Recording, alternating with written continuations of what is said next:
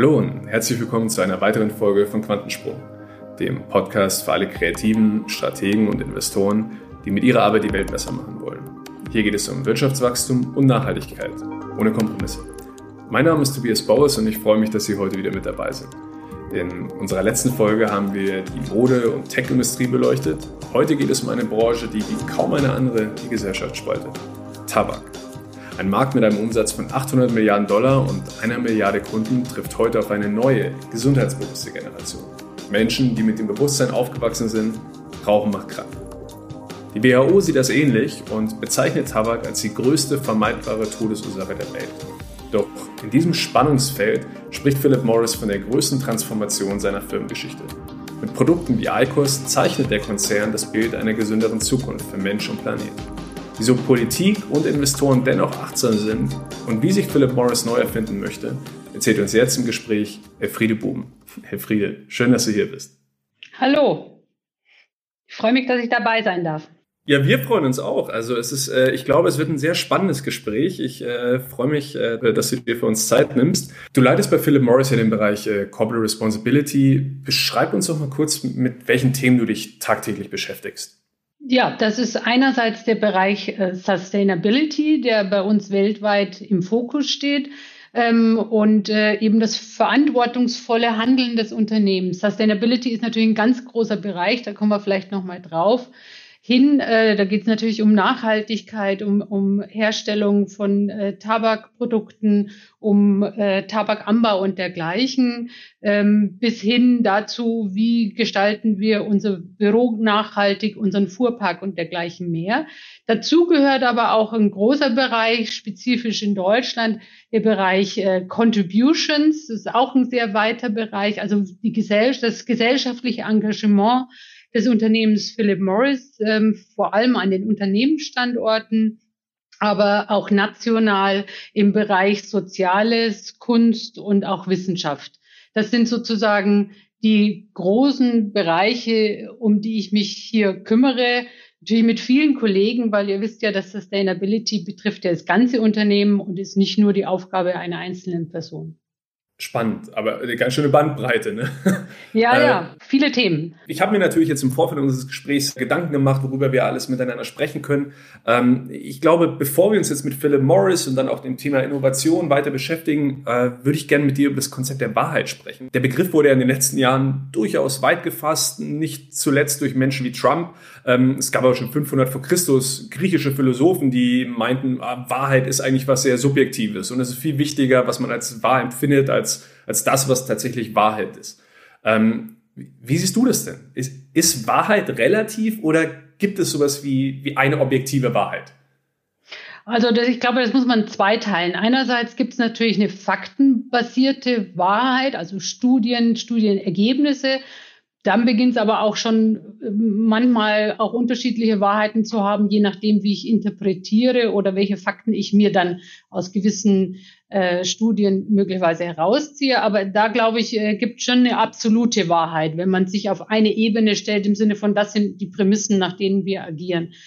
Persönlich, glaube ich, hat jeder schon auch so seine ganz eigene Wahrheit zu bestimmten Themen, eben aber auch, ja, jede Wahrheit oder jeder Fakt äh, im persönlichen Leben ist ja oft interpretationsfähig, ähm, resultiert meines Erachtens auch ähm, daraus, wie, wie bin ich äh, groß geworden, in welchem Umfeld bewege ich mich. Und ähm, deshalb denke ich, muss man das, kann man schon sehr sehr individuell betrachten und es ist ein weites Feld, äh, wenn man über Wahrheit spricht. Ja, ich meine, es war jetzt ein bisschen philosophische erste Frage vielleicht. Ja, genau, sehr philosophisch, aber da würde ich gerne äh, weiter einsteigen, aber vielleicht beim anderen Gespräch. Ich meine, der, der, Grund für die Frage war, dass Wahrheit ist natürlich auch so ein bisschen die Grundlage für Vertrauen und äh, Vertrauen ist ja was, was jetzt die Tabakindustrie in der Vergangenheit nur so bedingt genossen hat, ja. Ähm, ich bin neugierig. Wie, wie, plant ihr denn bei Philip Morris das Vertrauen jetzt von Verbrauchern und Verbraucherschützern äh, künftig noch stärker zurückzugewinnen? Ja, definitiv eben durch ähm, Fakten und durch das Tun. Also uns wirklich auch äh, transparent zu allen Themen äh, zu stellen. Und Transparenz ist für uns äh, mit das Wichtigste, eben äh, im Hinblick auf das Produkt definitiv, aber auch im Hinblick eben auch auf äh, Nachhaltigkeit. Ich denke, dass wir da schon auf einem guten Weg sind, Vertrauen zurückzugewinnen. Äh, man muss sich nur unseren Integrated Report anschauen, unsere Internetseite, die Interviews, die gegeben werden in den letzten, ich möchte schon fast sagen, äh, zwei Jahrzehnten, äh, findet man da sehr viel Offenheit und Bereitschaft zu Diskussion und zur, zur ja, Öffnung des Unternehmens. Jetzt hast du gerade schon das Schlagwort Transparenz und Offenheit äh, angesprochen. Ähm, euer CEO hat letztens in einem Interview, ich glaube mit dem Harvard Business Review gesagt, wir müssen als Unternehmen zu den negativen Auswirkungen unseres Produktes stehen. Nur so schaffen wir ein Umfeld, in dem wir innovativ sein können. Und äh, das fand ich extrem spannend. Da bin ich gleich hellhörig geworden, weil es sind ja schon, sag ich mal, offene Worte, die man in der Vergangenheit auch nicht nur aus dem sag ich mal, aus der Tabakindustrie gehört hat. Also ich meine, wir alle erinnern uns ja an 1994, wo die großen Tabak-CEOs noch unter Eid gesagt haben, nein, Zigaretten machen nicht krank. Woher kommt denn dieser Wandel jetzt auf der Seite der Tabakkonzerne? Naja, ähm, vielleicht muss man da noch mal ein bisschen ausholen. Ich war ja zu der Zeit auch schon im Unternehmen, muss ich äh, gestehen. Äh, da hat man versäumt äh, und auch nicht ganz wahrgenommen, dass die Erwartungen in der Gesellschaft sich wandeln, einerseits, und zum anderen hat man einfach äh, festgestellt, dass ähm, die, auch die Gesellschaft sich verändert und wandelt und wir, wenn wir da nicht ähm, mitziehen und uns entsprechend verändern, äh, wirklich unsere License to Operate äh, riskieren. Und deshalb gibt es eben jetzt diese große Transformation, äh, die ja die gesamte Tabakindustrie revolutioniert, wenn man so will. Und das Ziel unserer Transformation ist es eben, Rauchern, die nicht aufhören äh, zu rauchen oder nicht aufhören wollen oder können, schadstoffreduzierte Alternativen zur herkömmlichen Zigarette zur Verfügung zu stellen. Jetzt spricht Philip Morris ja auch von diesem dramatischen Wandel des eigenen Unternehmens, ja, ein Wandel hin zu der rauchfreien Zukunft. Wie, wie darf man sich das vorstellen? Also ist tatsächlich der langfristige Plan, dass Philip Morris sein Kernprodukt aufgibt? Ja, der Plan ist, äh, dass wir eben hoffen und planen, dass wir eines Tages äh, keine Zigaretten mehr verkaufen, sondern Produkte, die eben schadstoffreduziert sind. Und wir fokussieren auch alle unsere Ressourcen auf unsere rauchfreien Alternativen äh, und dem Thema Risikoreduzierung. Und das äh, erfasst das ganze Unternehmen und, äh, und, führt eben zu umfassenden Veränderungen und einem Kulturwandel. Wenn wir uns aber den, den weltweiten Tabakmarkt jetzt äh, betrachten, dann sehen wir, dass klassische Zigaretten immer noch 80, ich glaube fast 90 Prozent des Gesamtmarkts ausmachen. Das heißt, äh, das wird ja vermutlich auch ein längerer Prozess sein, bis Philip Morris aus dem klassischen Zigarettengeschäft austritt, richtig? Das wird einige Zeit dauern und ist auch eine ziemliche Kraftanstrengung. Die Verfügbarkeit von Produkten mit geringerer Schädlichkeit ähm, wirft natürlich auch grundlegende Fragen zum Beispiel für Regulierung oder Tabakkontrollpolitik auf. Bisher ging man immer äh, davon aus, äh, dass man die Menschen vom Rauchen abhalten muss und diejenigen, die äh, rauchen, zum Rauchstopp motivieren sollte. Ähm, und das ist auch nach wie vor gültig, aber es gibt eben noch einen dritten Bereich, und zwar sind es diejenigen, die trotz der jahrzehntelangen Bemühungen der Politik nicht mit dem Rauchen aufhören können, äh, zum Umstieg äh, zu bewegen. Das, äh, da muss man diese Gruppe erreichen und sie von den Chancen unserer Produkte überzeugen. Ähm, das ist natürlich nicht so einfach, wie es äh, es scheint, weil natürlich die neuen Produkte eine andere Akzeptanz benötigen und auch viel Erklärungsaufwand benötigen, denn äh, sie sind einfach äh, nicht so leicht zu handhaben wie klassische Zigaretten. Und es besteht ein massiver Aufklärungsbedarf, um da aufzuholen und wir bemühen uns da äh, massiv. Jetzt habe ich letztens in meiner Vorbereitung, man liest natürlich da verschiedene Artikel, jetzt äh, bin ich darüber gestolpert, dass äh, ihr in Indonesien zum Beispiel irgendwie drei neue Zigarettenmarken äh, an den Markt gebracht habt. Das hat mich dann so ein bisschen überrascht, weil ich ja auch so ein bisschen jetzt der, der, der Wahrnehmung war, dass äh, alle Energie auf, auf Produkte wie ICOS fließt. Ähm, kannst du mir da vielleicht ein bisschen Hintergründe geben, wie es dazu kam? Ja, da kann ich, muss ich ehrlich sagen, ähm, wenig zu sagen, weil Indonesien jetzt nicht mein Hauptmarkt ist. Ähm, ähm, da müsste ich, müsste ich wirklich mich äh, schlau machen, äh, welche Produkte das sind, warum man das gemacht hat, äh, kann ich ehrlich gesagt wenig zu sagen. In Deutschland ja. kann ich sagen, dass wir keine neuen Produkte ähm, auf den Markt bringen. Äh, allerdings natürlich unsere Produkte auch weiterhin anbieten, weil es natürlich wenig Sinn machen würde, wenn wir äh, jetzt sofort äh, keine äh, Zigaretten mehr anbieten würden, weil dann würde der Wettbewerb einsteigen. Und das wäre ein äh, massiver Wettbewerbsnachteil natürlich. Aber zum Beispiel in Deutschland äh, fokussieren wir unsere Werbeausgaben zu 100 Prozent auf äh, unser neues äh, Produkt, ICOS, den Tabakerhitzer. Und äh, Sie werden keine Werbung mehr für unsere Produkte wie Marlboro oder L&M sehen. Ich, äh, ich würde vielleicht noch äh, für eine Frage kurz beim Thema Entwicklungsländer bleiben. Ähm, laut der WHO werden fast 90 Prozent des ganzen Tabaks in Entwicklungsländern angebaut. Ja. Die, die meisten Profite entstehen aber natürlich in Industriestaaten, jetzt in Europa oder in Amerika. Das hat mich so ein bisschen äh, erinnert an das ganze Thema E-Mobilität, wo, wo ja auch viele Metalle in Entwicklungsländern abgebaut werden. Ähm, vor Ort natürlich dann auch Mensch und Natur dadurch so äh, zu einem gewissen Maße gefährden. Ähm, das E-Auto fährt aber dann häufig doch durch die Münchner Innenstadt. Ja? Ähm, wie, wie, wie gestaltet sich denn die Zusammenarbeit jetzt von Philip Morris und Tabakfarmern in Entwicklungsländern? Wie darf man sich das vorstellen? Arbeitet ihr da mit den Regierungen vor Ort zusammen, um umweltschutzgerecht zu werden? Oder vielleicht könntest du uns da ein bisschen Hintergrund geben?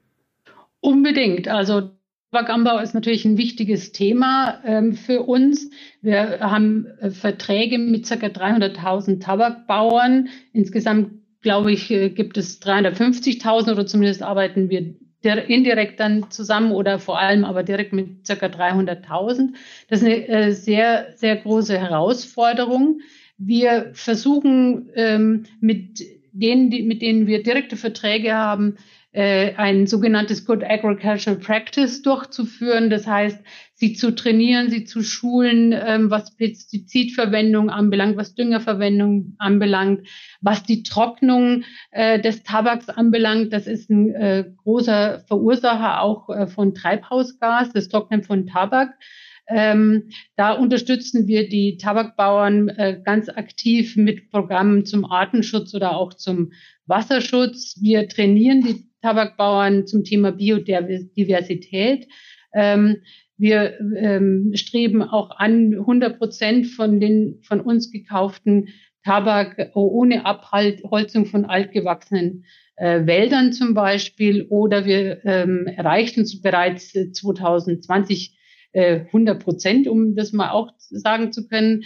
Ähm, äh, 97 Prozent haben wir erreicht äh, gegenüber äh, im Hinblick auf äh, die Pflanzung von schnell wachsenden Bäumen wie Eukalyptus und dergleichen, keine Nutzung von Kohle bis 2020 für die Trocknung. Also das ist ein wichtiges Thema. Das heißt, ja, wir unterstützen da sehr stark, was äh, die, die, das Klima anbelangt. Wir unterstützen auch sehr stark und, und, und lassen uns da auch wirklich messen im Hinblick auf Wasserschutz, auch auf Schutz von Wäldern. Ähm, aber Klima ist für uns ein großes Thema.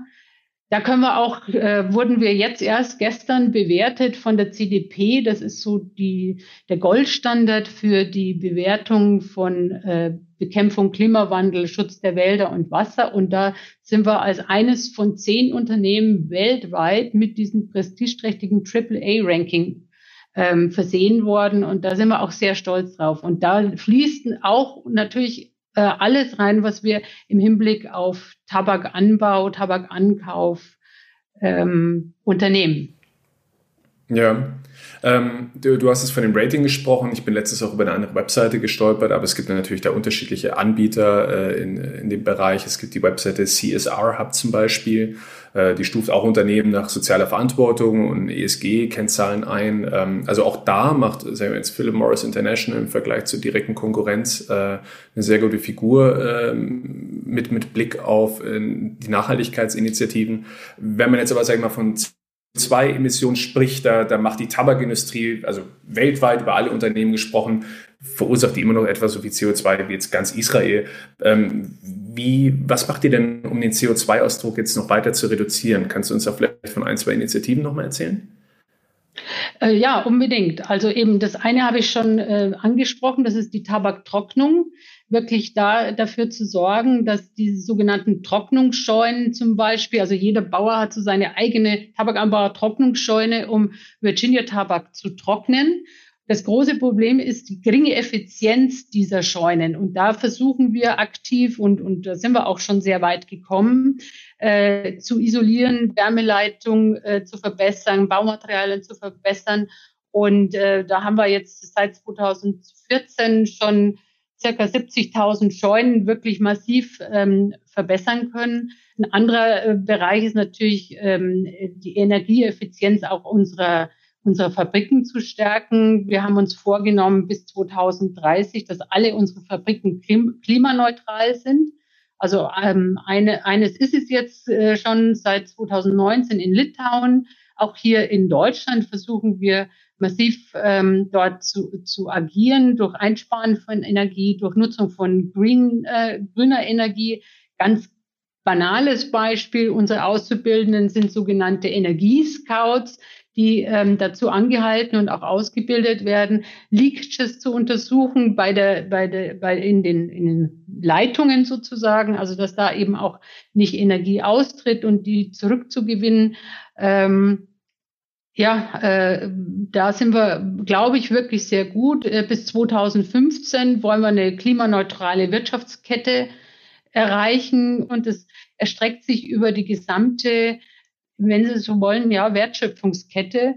Die Ziele sind natürlich dazu da, um auch wirklich jedes Jahr Verbesserungen hinzubekommen. Also wir sind da äh, sehr ambitioniert und wie gesagt, dieses CDP-Ranking ähm, unterstreicht, dass wir da auf einem sehr, sehr, sehr guten Weg sind. Hm. Wie wir sehen, im Foodtech-Bereich gibt es ja auch Themen wie Urban Farming, die da immer mehr zur Anwendung führen.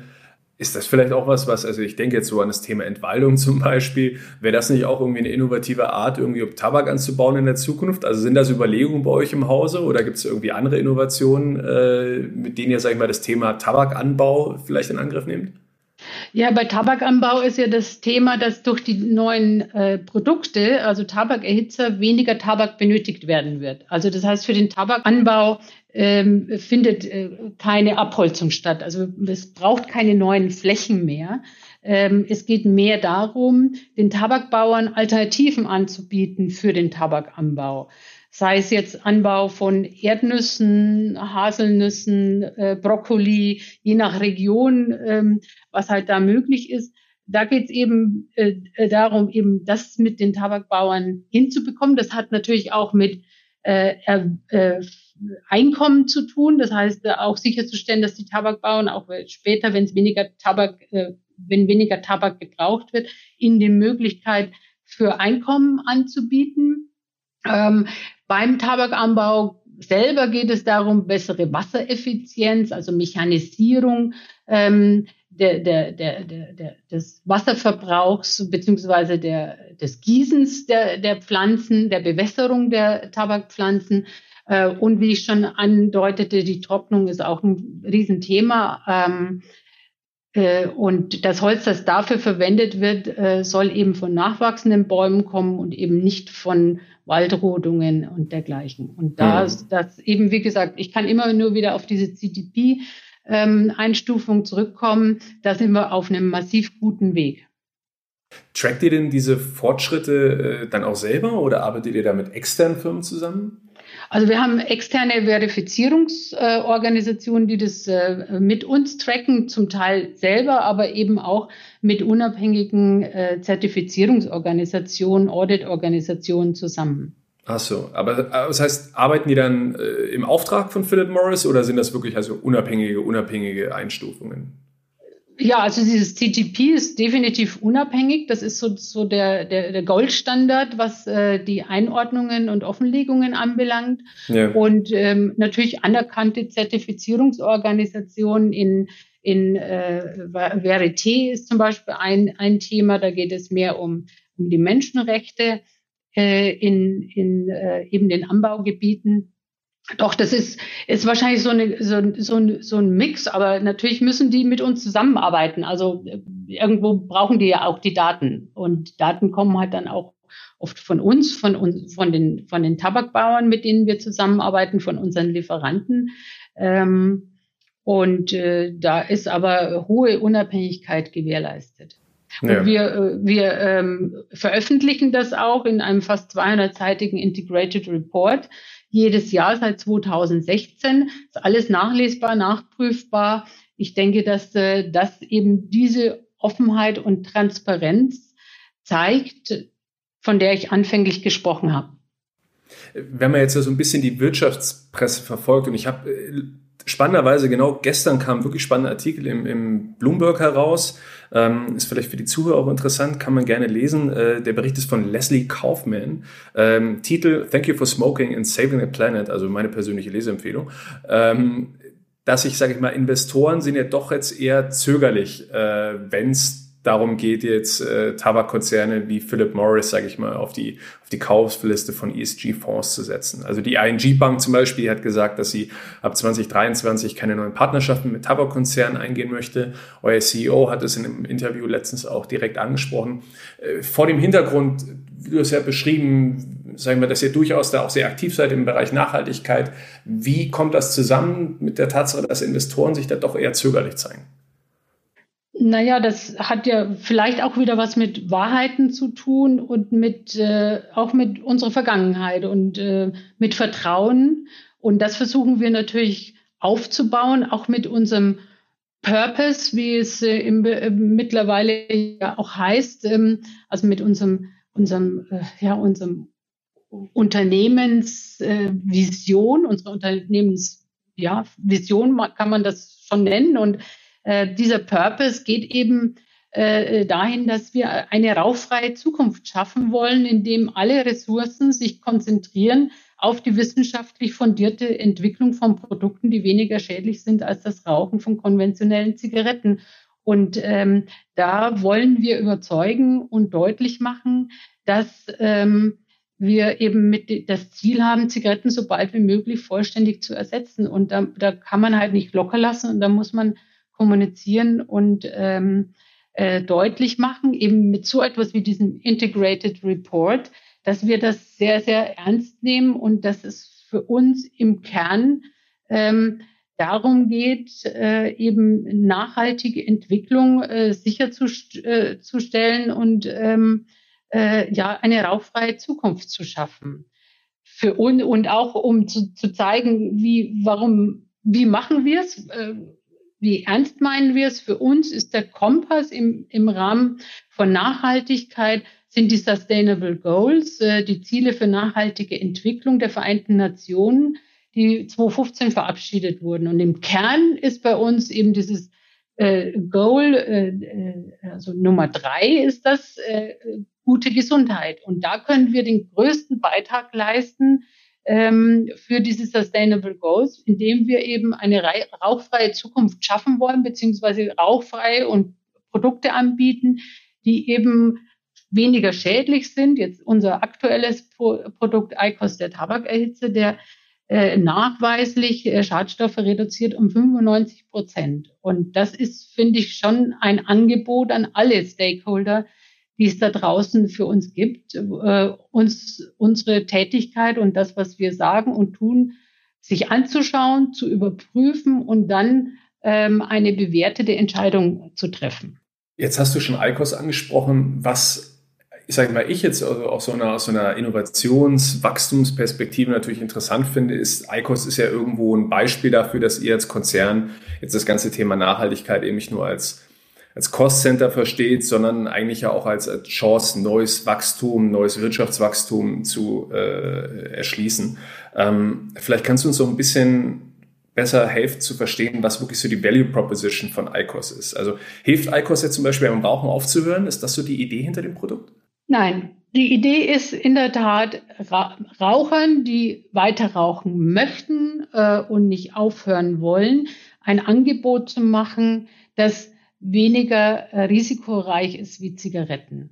ICOS ist ein Tabakerhitzer, der weiterhin Tabak verwendet. Das heißt, man hat einen kleinen Stick, den man in ein, ein, ein elektronisches Gerät einsteckt. Das ist so ein kleiner, sieht aus wie ein Stift und wo der Tabak nur erhitzt wird und nicht verbrannt wird.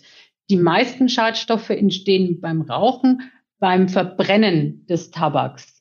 Und da sind die, sind die Schadstoffe, die eben schädlich sind, enthalten. Beim Erhitzen entstehen eben äh, nur fünf Prozent dieser Schadstoffe. ICOS ist nicht risikofrei, aber es reduziert nachweislich eben die Schadstoffe und damit potenziell auch das Risiko an, ähm, an, an Raucher, rauchbedingten Erkrankungen zu erkranken.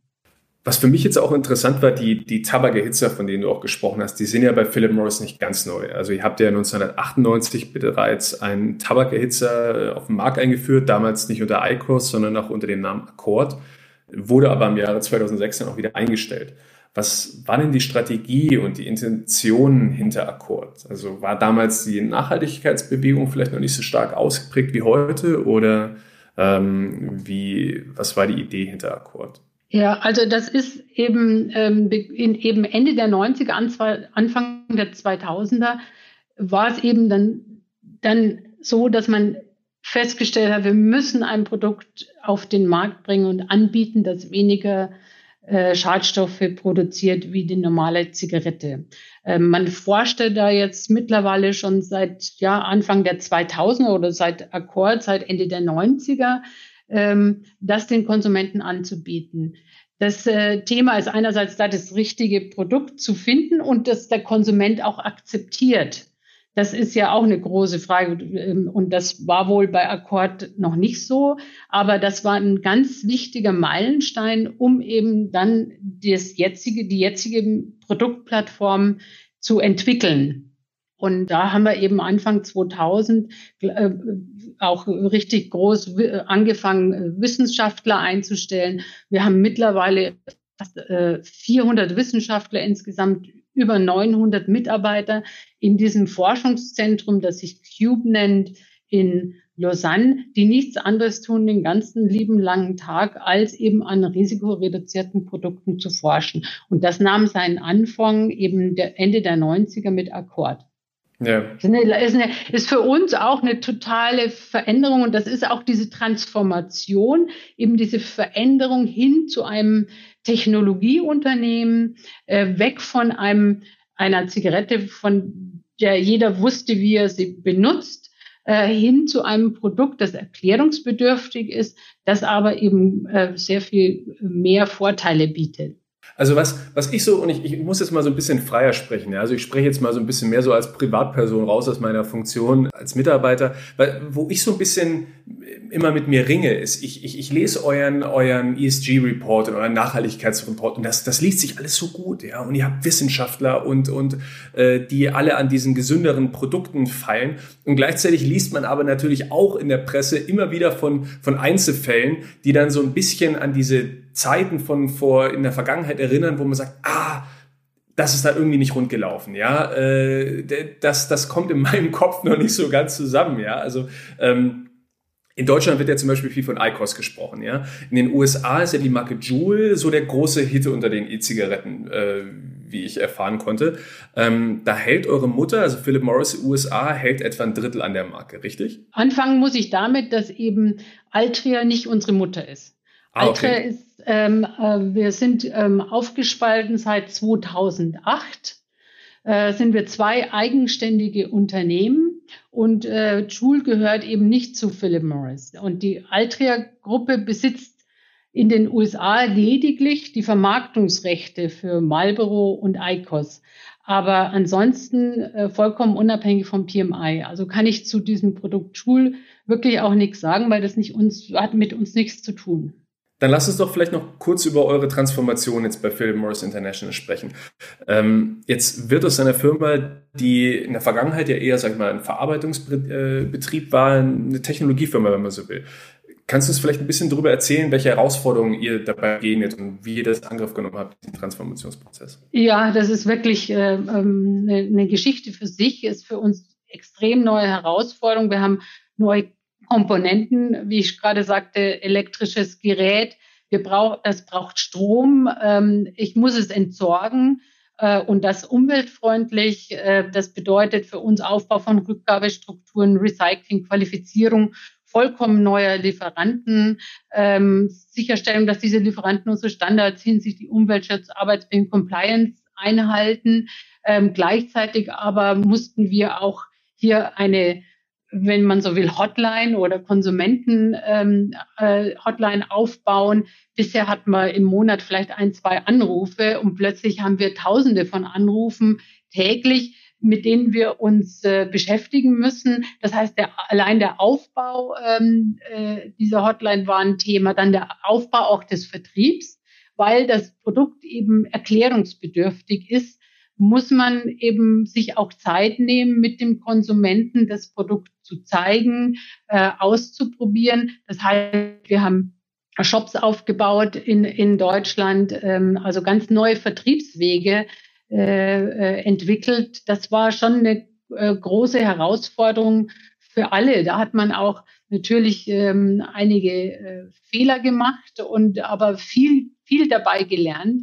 Ähm, und von daher war schon eine Herausforderung. Auch, auch der, der Kulturwandel sozusagen im Unternehmen ähm, bleibt davon ja auch nicht äh, unberührt.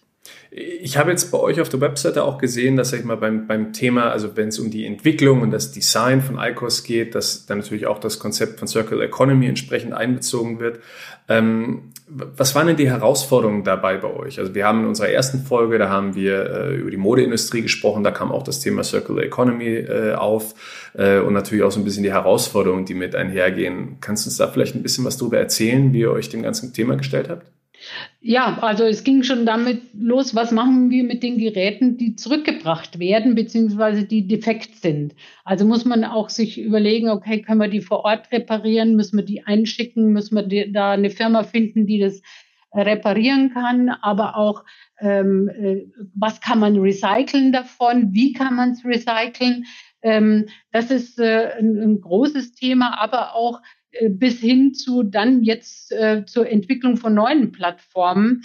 Äh, da musste, wurden jetzt eben auch äh, Praktiken und Vorgaben aufgestellt für Designer und, und Ingenieure, um eben das sogenannte Eco-Design sicherzustellen. Also Nutzung von nachhaltigen Materialien, Nutzung von äh, alten Geräten oder Komponenten aus alten Geräten, Reduzierung der, äh, von Energie, Transport das ist ein Thema, äh, worum Sie sich auch schon bei der Entwicklung der Produkte kümmern müssen. Die Optimierung der Lebensdauer, ähm, Nutzung eben von, von ja, recycelten Materialien äh, ähm, und gleichzeitig auch, aber auch soziale Verantwortung in der Produktion ähm, äh, und beim Gebrauch, also äh, Herstellungsbedingungen, Aufbringen auf Geräte. Also es sind auch noch zum Teil natürlich Zukunftsherausforderungen, die aus unseren Erfahrungen der letzten vier Jahre resultieren. Ja. Also was ich jetzt, äh, worüber ich auch gestolpert bin, ist, äh, dass verrückterweise ICOS-Produkte ja prompt einen höheren CO2-Ausstoß im Endeffekt aufweisen als traditionelle Zigaretten, obwohl das ja das Produkt ist, was euch auch in diese, sag ich mal, rauchfreie und gesündere Zukunft äh, tragen soll. Ne?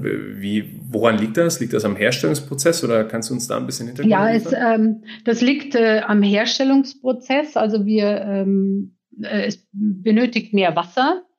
Das heißt, auch da musste man dann ähm, feststellen, okay, wir müssen uns was überlegen, um eben diese, diese, äh, den Wasserverbrauch zu reduzieren. Das heißt, Gebrauchtwasser nutzen und auch ähm, modifizieren am, am Herstellungsprozess. Dann ist es natürlich auch das Gerät an sich, äh, braucht ähm, Plastik, braucht äh, äh, auch Batterien. Also all diese Themen sind natürlich äh, ganz andere als die klassische Zigarette. Wir haben es mit einem Elektronikgerät zu tun und damit einher geht alles das, was andere Elektronikhersteller schon seit Jahrzehnten kennen und vielleicht langsam da reingewachsen sind. Für uns ist das etwas, wo wir uns ganz neu mit beschäftigen mussten. Ja.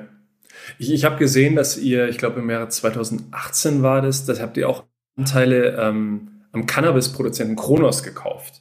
Ähm, ich war jetzt ein bisschen neugierig, auch mit Blick auf Gesundheitsrisiken ähm, und, und, und das Thema der rauchfreien Zukunft. Gibt es auch Pläne jetzt von Nikotin weg auf andere Stoffe vielleicht zu schwenken, äh, auch jetzt im, weiß ich nicht, im Kontext von ICOS? Äh, ob das jetzt Cannabis ist oder ich glaube, früher gab es Teezigaretten. Äh, sprecht ihr da auch von alternativen äh, Stoffen, die vielleicht Verwendung finden können in der Zukunft? Also das ist Produktentwicklung, da kann ich wirklich nichts zu sagen. Ähm, äh, selbst wenn ich mich da auskennen würde, wären das natürlich Themen, die ich äh, die sozusagen dem Betriebsgeheimnis unterliegen, aber da Top bin secret. ich äh, überfragt. ja, bin ich wirklich überfragt, also ganz ehrlich auch. Also da kann ich leider nichts zu sagen, aber selbst wenn, dann müsste ich da ähm, verweisen auf ähm, Unternehmens äh, äh, ja, interner, die ich nicht kundtun dürfte. Wir haben jetzt ja auch äh, vom Thema Purpose gesprochen im Laufe des Gesprächs, äh, gerade jetzt auch mit Blick auf Philip Morris. Was mich jetzt interessieren würde, wie verstehst du denn deinen persönlichen Purpose jetzt auch als Privatperson? Ja, wir haben die Frage auch bei unserem ersten Interview gestellt, als es noch ums Thema Modebranche ging. Äh, würde mich interessieren, was du darauf antworten möchtest.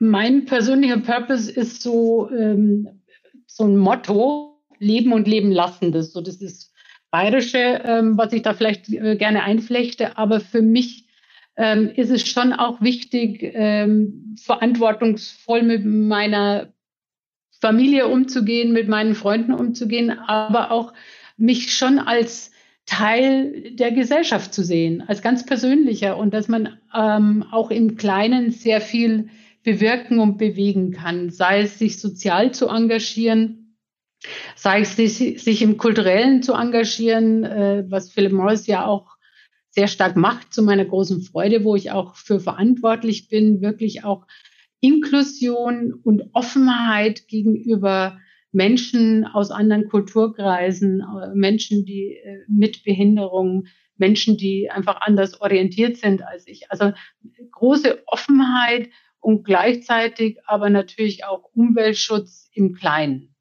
Das sind so äh, die drei Themen, die, äh, die mich selbst bewegen.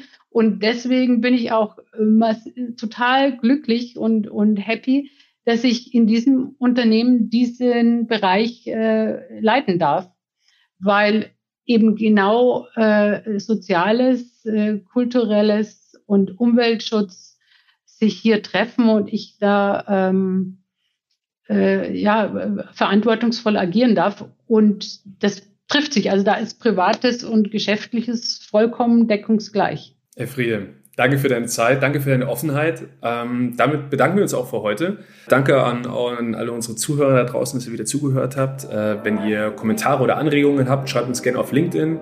Und ja, wir freuen uns auch, wenn ihr das nächste Mal wieder dabei seid. Bis dann. Tschüss. Tschüss.